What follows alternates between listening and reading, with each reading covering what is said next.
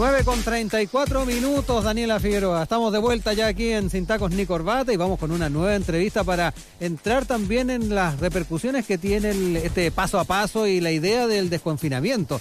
Eh, porque para nuestra psiquis, para la gente eh, eh, común y corriente puede que no sea tan sencillo. Exacto, este síndrome de la cabaña tras el desconfinamiento y también ver la experiencia de Europa. Ya tras casi cuatro meses de aislamiento físico y cuarentenas, el gobierno, como ya lo sabemos, presentó este plan de desconfinamiento paso a paso que contiene estrategias para que la ciudadanía comience a retomar gradualmente sus actividades habituales. Sin embargo, en España y otros países de Europa, el desconfinamiento eh, en algunas personas han manifestado temor por volver a sus actividades diarias en el exterior, sumado al miedo por el recontagio y además a la seguridad de los espacios públicos. Un tema que queremos abordar a esta hora con el doctor en psicología y académico de la Escuela de Psicología de la Universidad de Santiago, Sergio González. ¿Cómo está, profesor? Muy buenos días. Hola, buenos días, Rodrigo. Buenos días, Daniela. ¿Cómo están ustedes? Aquí vamos. Muy bien. Gusto de saludarte y escucharte una vez más aquí en Radio Sach. Cuando uno habla de síndrome, hoy como que le pasan cosas, ¿no? Porque obviamente el síndrome es un conjunto de síntomas y hay varios ahí. Y cuando se señala este síndrome de la cabaña, no sé por qué lo relaciono con el síndrome de Estocolmo, que de alguna forma también es quien te tiene preso. Cuéntanos de qué se trata este de la cabaña. Mira, el síndrome de la cabaña es una reacción que se produce después de haber pasado por un periodo y un tiempo de, confinamiento importante en que las personas tuvieron una primera etapa, y esa fue, una etapa difícil, incluso podríamos decir traumática, de tener que resignificar, reconformar su cotidianidad, sus hábitos, eh, su forma de trabajo, su forma de relacionarse con el mundo externo, con el mundo público. Y después de pasado ese periodo, que son aproximadamente dos meses más o menos. ¿no?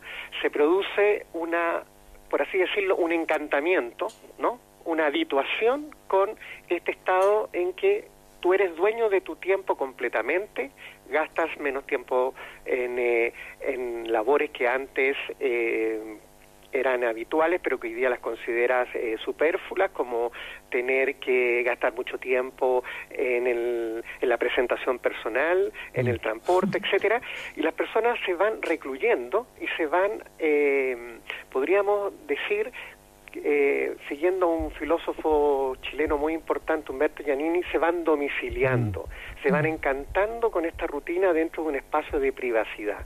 Y eso pasa después de este periodo traumático eh, en el cual se produjo la adaptación y por lo tanto salir afuera es eh, una pérdida, pasa a ser ya una pérdida porque tienes una rutina, tienes una habituación en que te encuentras protegido, te encuentras eh, cautelado y ese recato te permite sentirte seguro. Y lógicamente que eh, la información que hay, que eh, el desconfinamiento rápido o poco eh, seguro mm. puede implicar nuevamente contagio, genera esta situación que las personas quieran estar en un en un espacio protegido, que es el espacio privado. Sí, hasta vértigo puede dar en algún momento para, para muchos el volver a la, normalidad. Profesor, lo estábamos comentando sin ir más lejos al principio del programa con Daniela, eh, ya que se estaba anunciando ya o se va a anunciar el día de hoy el, la incorporación de algunas comunas de la región metropolitana a la fase de, transición. Eh, mucho les va a generar, eh, estoy citando, estoy dando una palabra, puede tener otra otro apelativo, pero un cierto vértigo volver a las calles.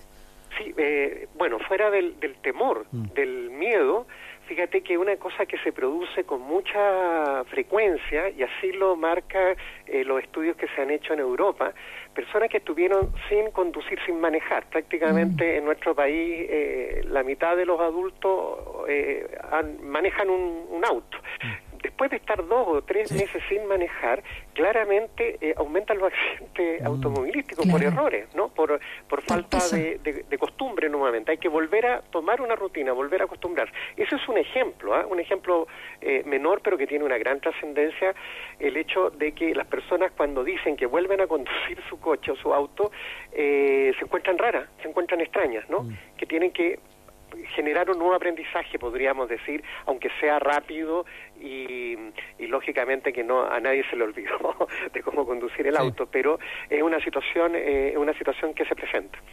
Profesor, también pensando lo que decía Rodrigo, el vértigo, pero también la ansiedad, bueno, el miedo, por supuesto. Yo, he escuchado mucha gente que ya antes de la pandemia era hipocondríaca, ahora mucho más porque hay más sustento por la pandemia. Conozco varios. Eh, sí, no, yo, yo también conozco mucho hipocondríaco. A veces me dan risa, pero, pero hay que compartir también su, su naturaleza.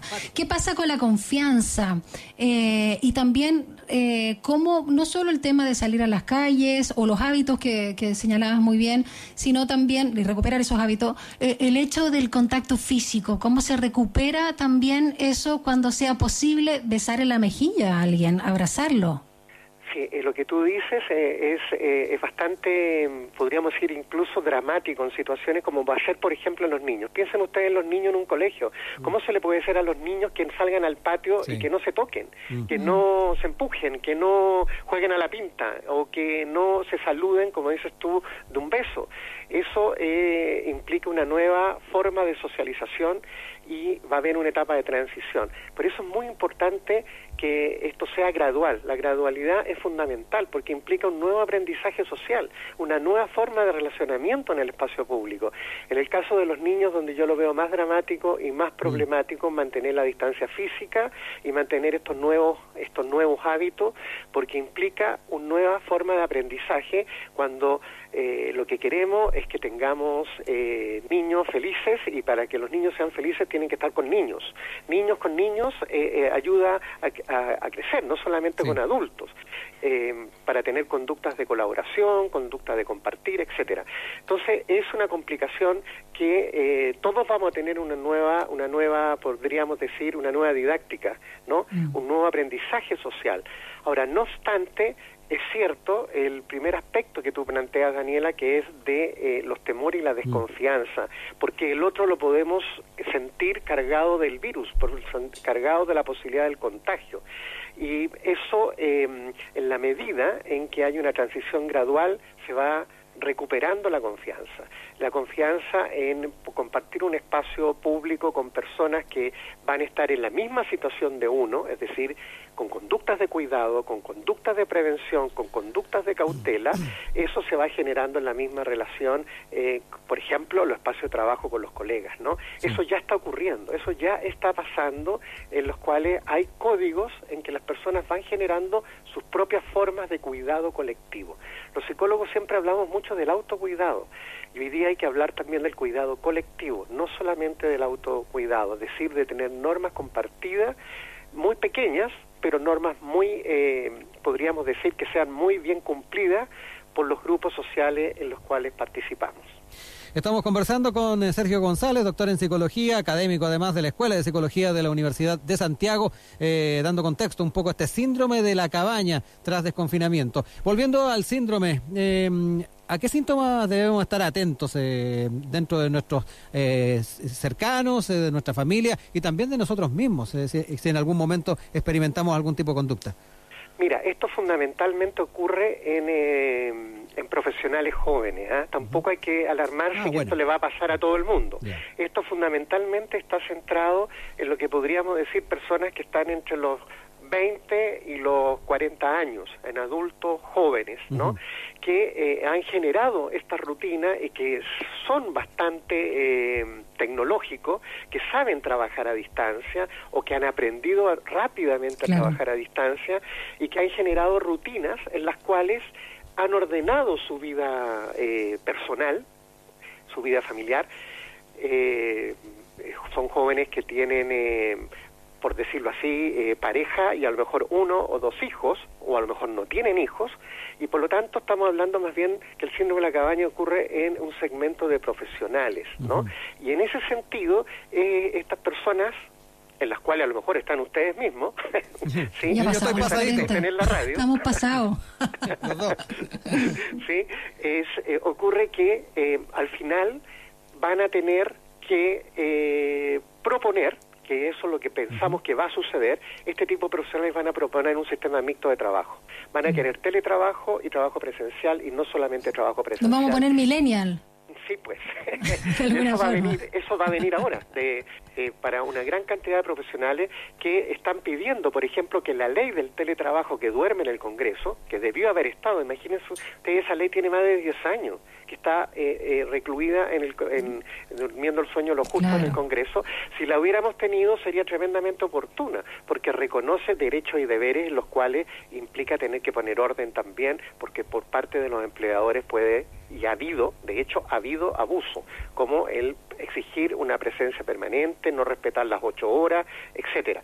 Pero a los profesionales jóvenes van a intentar producto de este, de este encantamiento, yo lo he llamado como un enamoramiento con la privacidad, de intentar de eh, tener eh, trabajo presencial y trabajo a distancias combinados. Esa es una nueva situación que, vamos, que se nos va a presentar eh, seguramente en los próximos meses. Sergio, brevemente, escapándome un poquito de este síndrome de la cabaña según el target que tú has definido y em, pensando también en este plan paso a paso. Primero preguntarte qué te parece este plan, si es el camino correcto de lo que ya se ha anunciado y quiero detenerme en algo que yo estaba comentando con Rodrigo Alcaíno en la mañana sobre el tema de la salida, los permisos para los adultos mayores. ¿Cómo lo ves? Sobre todo que está restringido a ciertos días, ciertos horarios.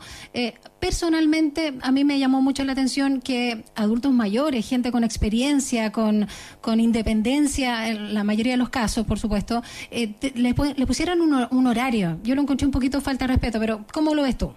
Bueno, primero que nada, empezando por esta, esta segunda pregunta tuya, Daniela, en realidad es tratar a los adultos mayores como si fueran personas minusvalentes. Eso, esa es la sensación que a mí me dio. Considerarlo como personas que no tienen capacidad de autocuidado o de, de autoapoyo entre la pareja, ¿no? De adultos mayores. Te pongo el caso, no solamente lo que tú mencionas, si hay una situación peor, que tienen que salir con alguien que se haga cargo de ellos, tienen que salir acompañados.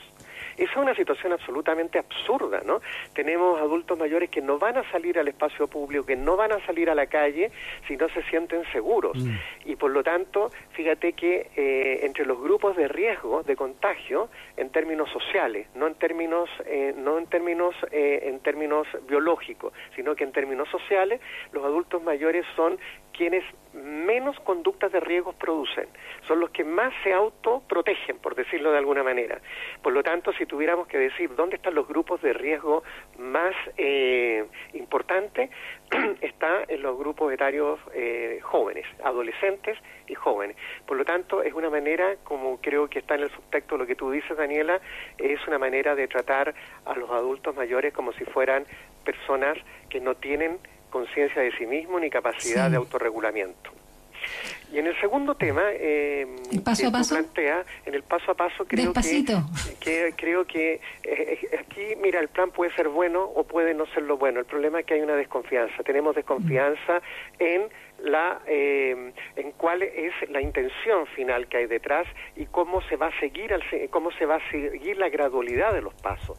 Hoy día claramente al día de hoy lo que vemos la situación en California, en Estados Unidos, vemos la situación en Aragón y Barcelona, en España, ¿En eh, vemos en el sur de, Italia, claramente nos indica que eh, apurar el desconfinamiento es una situación eh, en términos de, en términos de, higiene social y de, y de posibilitar contagio tremendamente peligroso. El problema que hoy día es que la autoridad necesita generar credibilidad y eso ha estado al debe. El ministro París ha intentado rescatar la credibilidad de la política pública en términos de la pandemia, pero todavía los ciudadanos tenemos el derecho a poner puntos de interrogación frente a lo que se nos está indicando. Por lo tanto, eh, nuevamente está la pregunta, ¿qué se quiere proteger primero, a las personas o a la economía? Ese es un asunto tremendamente importante en estos momentos de ver para dar una opinión cuando sepamos exactamente en qué consiste este paso a paso, porque ya tenemos dos experiencias de la nueva normalidad y la experiencia eh, de la, experiencia eh, anterior de eh, del retorno seguro que fueron claramente no solamente eh, contraproducentes sino que generaron mayores contagios bueno, y también hacer hincapié a cómo desde la perspectiva de la salud mental también vamos a estar asumiendo esto, porque sabemos que los recursos están enfocados en, poder enfrentar la pandemia, pero no tenemos que olvidar ese aspecto también. Sí, pues porque fíjate que hay anuncios que han quedado exclusivamente en la en, la, en el titular, digamos, ¿no? Mm. Hace un mes atrás eh, se nos planteó que eh, había un programa del un programa de salud mental eh, a, nivel telemático, a nivel de distancia, ¿no? Sí, y claramente ese programa hasta el momento es prácticamente un titular, es decir, es una página web sin mayor eh, contenido y significación en términos de su difusión y el acceso a las personas.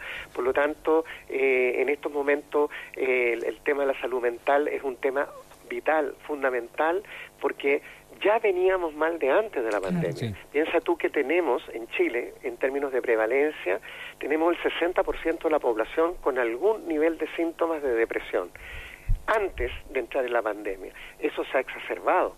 Hoy día hay casos de violencia intrafamiliar en los hogares confinados que no han salido a la luz y eso va a comenzar a salir a la luz en la medida en que empecemos a recuperar nuestra presencia en el espacio público. Sergio González, eh, doctor en psicología y académico de la Escuela de Psicología de la USACH, muchísimas gracias por este contacto, por esta reflexión y poner el énfasis en las cosas que realmente importan. Muchas gracias y que tengas lindo fin de semana. Igual para ustedes, un gusto, un gusto de conversar con ustedes, Daniel y Rodrigo. Gracias. ¿ah? Un abrazo. Un abrazo. Hasta luego.